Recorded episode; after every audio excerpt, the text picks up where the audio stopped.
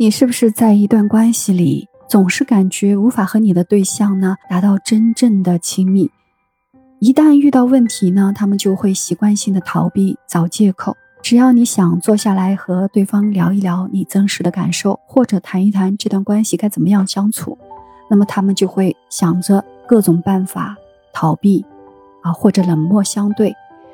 那有可能还会有一些会用各种方法来保持和你之间的这种距离，比如说愤怒、批评、挑剔，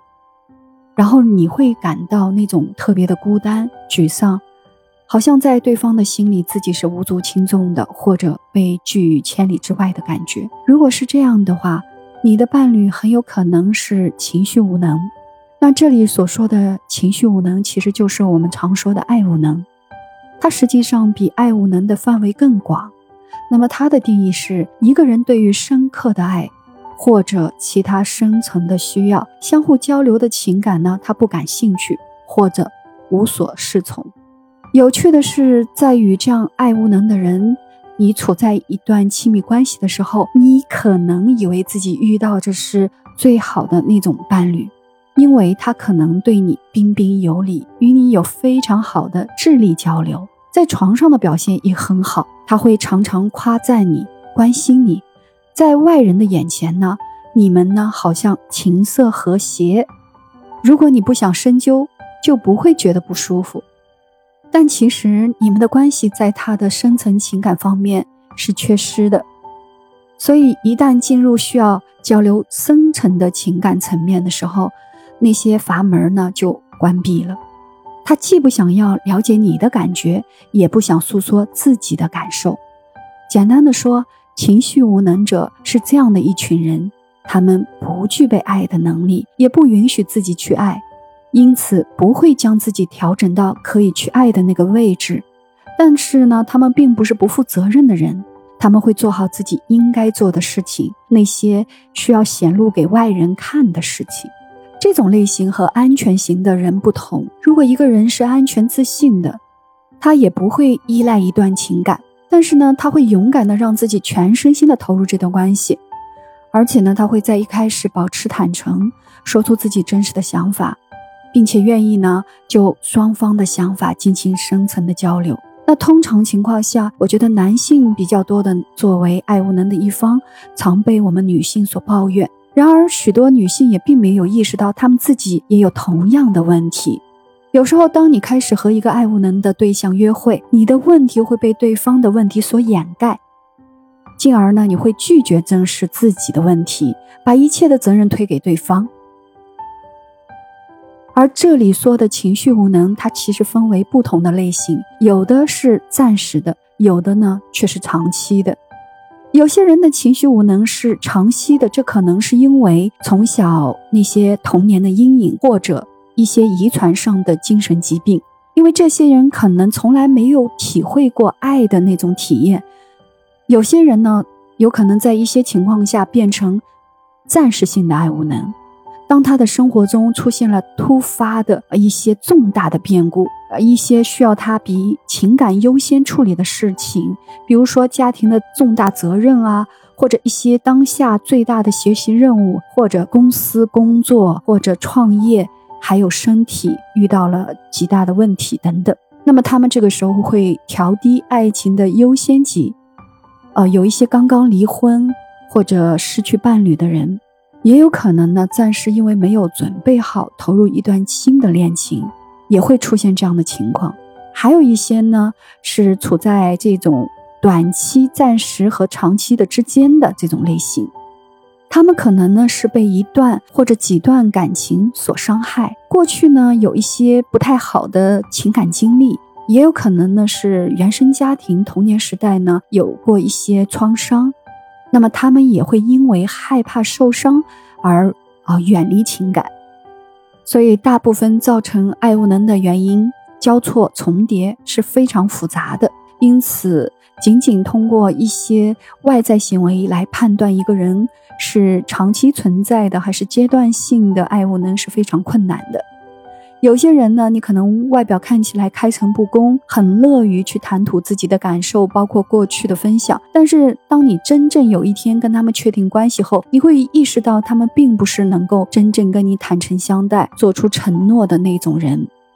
那么，接下来若兰呢，就带着你去学习我们如何判断哪些人是属于这种情绪无能或者爱无能呢？那有一些爱无能的典型信号，如果你身边的他有以下的那些符合的信号和表现的话，你就要警惕了。如果你能够识别出这些信号，但是你却选择忽略或者否认，将你目前失望和沮丧呢当做一种暂时的情绪来合理化，你也会陷入长期的不幸中。第一个呢是害怕承诺。他们呢，不仅害怕针对你们之间的情感进行承诺，也不愿意对这段关系里面的一切承诺，特别是你们关于未来的计划安排。那第二个的话就是，呃，你们可能无法进入亲密关系的下一阶段。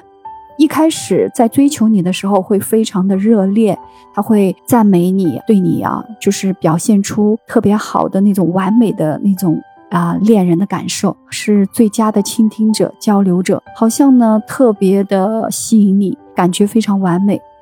即使是在刚刚开始的时候，他们已经害怕了。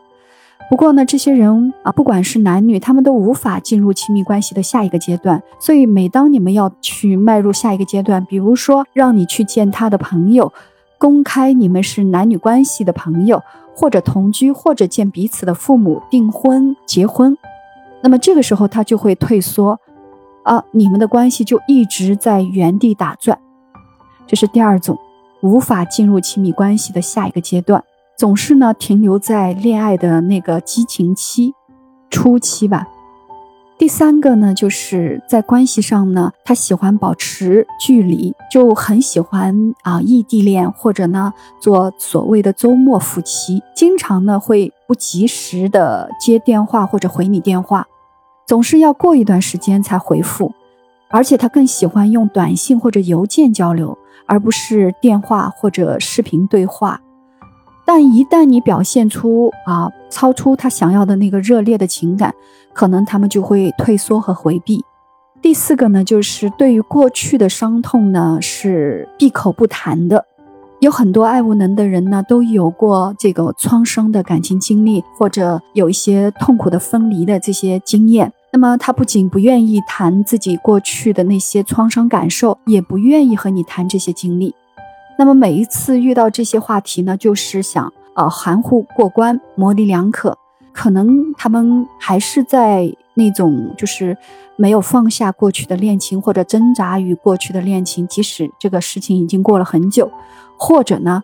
呃还处在那种与父母的那种情感创伤的那些纠结中。很多时候，他会无意识的想要跟你保持距离，也会说出很多的距离的一些借口。他总是会让你感觉，啊，是一个很复杂、读不懂的人。因此，你总是想要发问，但是你越问呢，他就会啊越反感，越想逃离。那第五个呢，就是那种以自我为中心的人，爱无能的人呢，总喜欢啊作为自己生活的中心。其实他们并没有呢，真的在乎其他人的感受。他们喜欢那种被追逐、追求、被众人环绕的那种感觉，但是很少去主动热烈的啊去关注自己亲密关系的那个人。在亲密关系里呢，他总是喜欢做那个掌控节奏的人，无论是约会的这个时间、地点，还是说约会的整个进度的快慢等等。那第六个的话就是。呃，他会避免跟你的亲密，会找各种借口避免两个人待在一起，或者呢，在一些两个人安静独处的那个时刻呢，他为了避免亲密，就会故意的忙东忙西，即使是在做爱以后呢，他也会找借口赶紧离开。有时候他们的伴侣关系事实上并不亲密，两个人就好像是炮友或者床友那样。那第七个就是不靠谱了。啊，这类人呢，往往体现在约会的时候不遵守时间，习惯迟到。那么或者经常会在临行前呢突然取消和你的这个安排。也有人呢会经常玩突然消失，在不提醒和解释的情况下，那事后也会没有任何的解释。第八个呢，就是呃，他特别反对两个人的关系在社交网络上的任何的暴露。就是他不会把你们俩之间的这种亲密关系在微博、朋友圈很多的社交网络上去，呃，去发布或者让别人知道，也不会把你设成特别的好友，或者呢 P.O 你的照片，更不会在这个公共的网络信息平台上去讲述任何跟你有关的信息或者故事。那么在这里，另外有一个值得特别注意的现象就是。如果两个同样爱无能的人走到一起，他们无意识中的那种相互吸引，其实自己也不知道。所以，当你通过上面的那些信号去检视出对方是爱无能，但是你们呢依然能够保持着你认为是不错的关系，那你可能也要去低头反省一下自己喽。有很多情绪无能的人呢，经常会误以为，并经常宣称自己是非常独立、追求自由的人。所以若兰呢，也整理了几个题目，以供你参考，去自测一下你自己到底是属于那种独立、追求自由的人，还是爱无能的人呢？第一个呢，就是你是否觉得自己足够独立，不需要任何人？第二个，你敢不敢跟别人投入爱河啊？去认真的爱一场？你的内心深处还是害怕受伤吗？第三条，你是否一直在等待最糟糕的情况发生？这里是说，期待和接受好的事情，对于爱无能的人来说呢，更加困难。第四条，你是多疑的人吗？也许你过去曾经被劈腿、被欺骗、背叛，所以你总是对新的对象呢，在情感上也是疑神疑鬼的。第五条，你是否在谈论自己和自己的感受的时候，觉得很不舒服，仿佛呢有什么难言之隐，令你呢感到羞耻，觉得自己不受欢迎，或者自己不值得被爱吗？第六条，你是否觉得最好的他还没来到，所以你始终不想进入一段长期稳定的情感？最后一条。你是否害怕自己对一段情感期待太多了以后呢，会让你呢不得不放弃独立自主自由？也就是说，以后呢可能你就没办法呢能够独立自主自由了。以上呢这些都是一些爱无能的这些人的一些想法。当然，我觉得不同类型的情绪无能者想法也是不同的。以上也只是给你一个感性的参考。那我们如果是爱无能该怎么办呢？很多时候呢，爱无能的人会被误以为是孩子气，或者呢，你以为他们只是玩家，爱情好像对他们来说就是个游戏。因为上一秒他还对你说着情真意切的话，下一秒呢就变得冷漠疏离。你还可能以为这就是因为呢他还没有那么喜欢你。若兰想要你记得，首先呢，情绪无能的人并不是坏人，他们只是呢因为过去的一些经历而感到精疲力尽。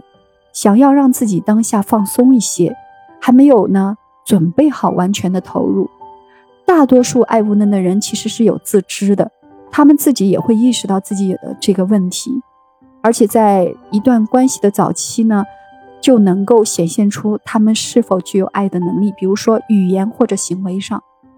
比如在约会的时候呢，他也可能呢去有有所暗示，或者直截了当的。去对你承认过自己并不擅长处理亲密关系，或者呢不相信婚姻情感，也没有准备好结婚等等。所以，当你在面对这样的人的时候呢，不要忘记，你始终有两种选择：要么离开，要么留下。如果你觉得在这段情感里无法得到自己想要的，那你可以选择离开。如果你觉得足够爱他，而对方呢也也有那种逐步的打开自己的那种表现，或者。仅仅是看起来可能，你也可以尝试一段时间安静的陪伴。但无论如何的选择，若兰建议你都不要呢冒昧的想要去改变对方。虽然呢爱无能是可以改变的，他们也可以完整的进入一段亲密、更亲密的感情里，但是你是无法改变任何人的，因为最终的改变只能靠他们自己。他们有意愿想要配合，想要跟你去发生亲密关系，进入下一阶段才可以。所以这里面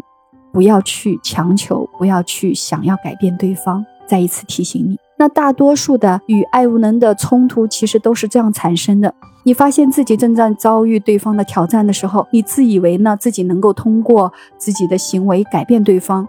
这时候你可能误以为你可以通过你的爱情和努力让对方改变，于是你开始不断施压，去迫使对方呢接受跟你更加亲密的关系，结果呢就会相反，加剧了他那种逃离和自我保护和对抗。更好的做法就是不要从你自己的角度出发对他进行审判。责备，也不要强迫他呢，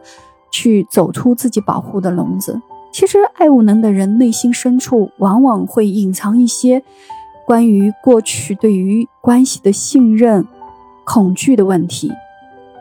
这也是阻挡他们在当下无法坦然的接受你的爱这样的一个原因。至少在目前的阶段，他还没有准备好进入这段认真的关系的话。请你暂时的放下对于他的期待，至少给他一个什么可以舒服、能呼吸的空间，或者给他一段时间，这样有可能呢，有一天他会主动的自己走出那些往日的情感，或者那些关系的困扰。那还有一种是经常出现的情况是，随着他的这样的表现越来越多，你所做的努力无能为力，你会感到那种受伤、被利用。迷茫和困扰、困惑，你觉得自己被轻视、怠慢，内心的自尊和自我价值都会受到挑战。但是你依然和一个持续伤害你的人在一起，这时候你不要觉得你的痛苦全是对方的责任，是你自己选择了一个跟怎样的人在一起，这与对方无关。如果你自己是被对方深深的吸引了。并在注意到他发出了各种各样爱无能的信号以后，你仍然没有办法去放下，哦，与他那不断的纠缠，因此影响到你自己的那些感受和自尊的时候，你该自己反省一下，为什么你自己可以放任这一切继续呢？为什么你允许它存在呢？所以你要学会对自己的情感负责，你的自尊、快乐、价值是由你自己建立的，这不是任何人的错误或者责任。如果你本身是低自尊、不快乐的，那在这样的关系里受虐，你就会对自我评价进行确认，使你确信自己是没有价值、不配被爱。那当你遭遇了挫折的时候，其实是你需要在爱自己这件事情上多下一点功夫了。另外，也不要执着于。在对方眼中的你是不是一个完美的伴侣？那么其他人的爱对于你来说只是一个额外的奖赏，而不是用来证明我很好的必需品。最终呢，你也会慢慢的不再那么重视那个外人给你的那些啊怎么评价你的或者怎么看你的。说到底，和爱无能的恋爱就像一面镜子，我们所吸引的人往往能够照射出的是我们自己。你拿着镜子的人。正是我们自己呀，不知道今天的内容有没有对你有任何的触动？如果此刻的你正处在一段爱无能的关系里，或者一段没有滋养并且非常消耗自己的关系里，你可以好好的听一听，相信能给到你一些启发。如果你内心呢有一些想法或者不同的感受，也欢迎你在我的下方留言，也别忘了点赞、评论、分享。我是若兰，我在这儿。等你。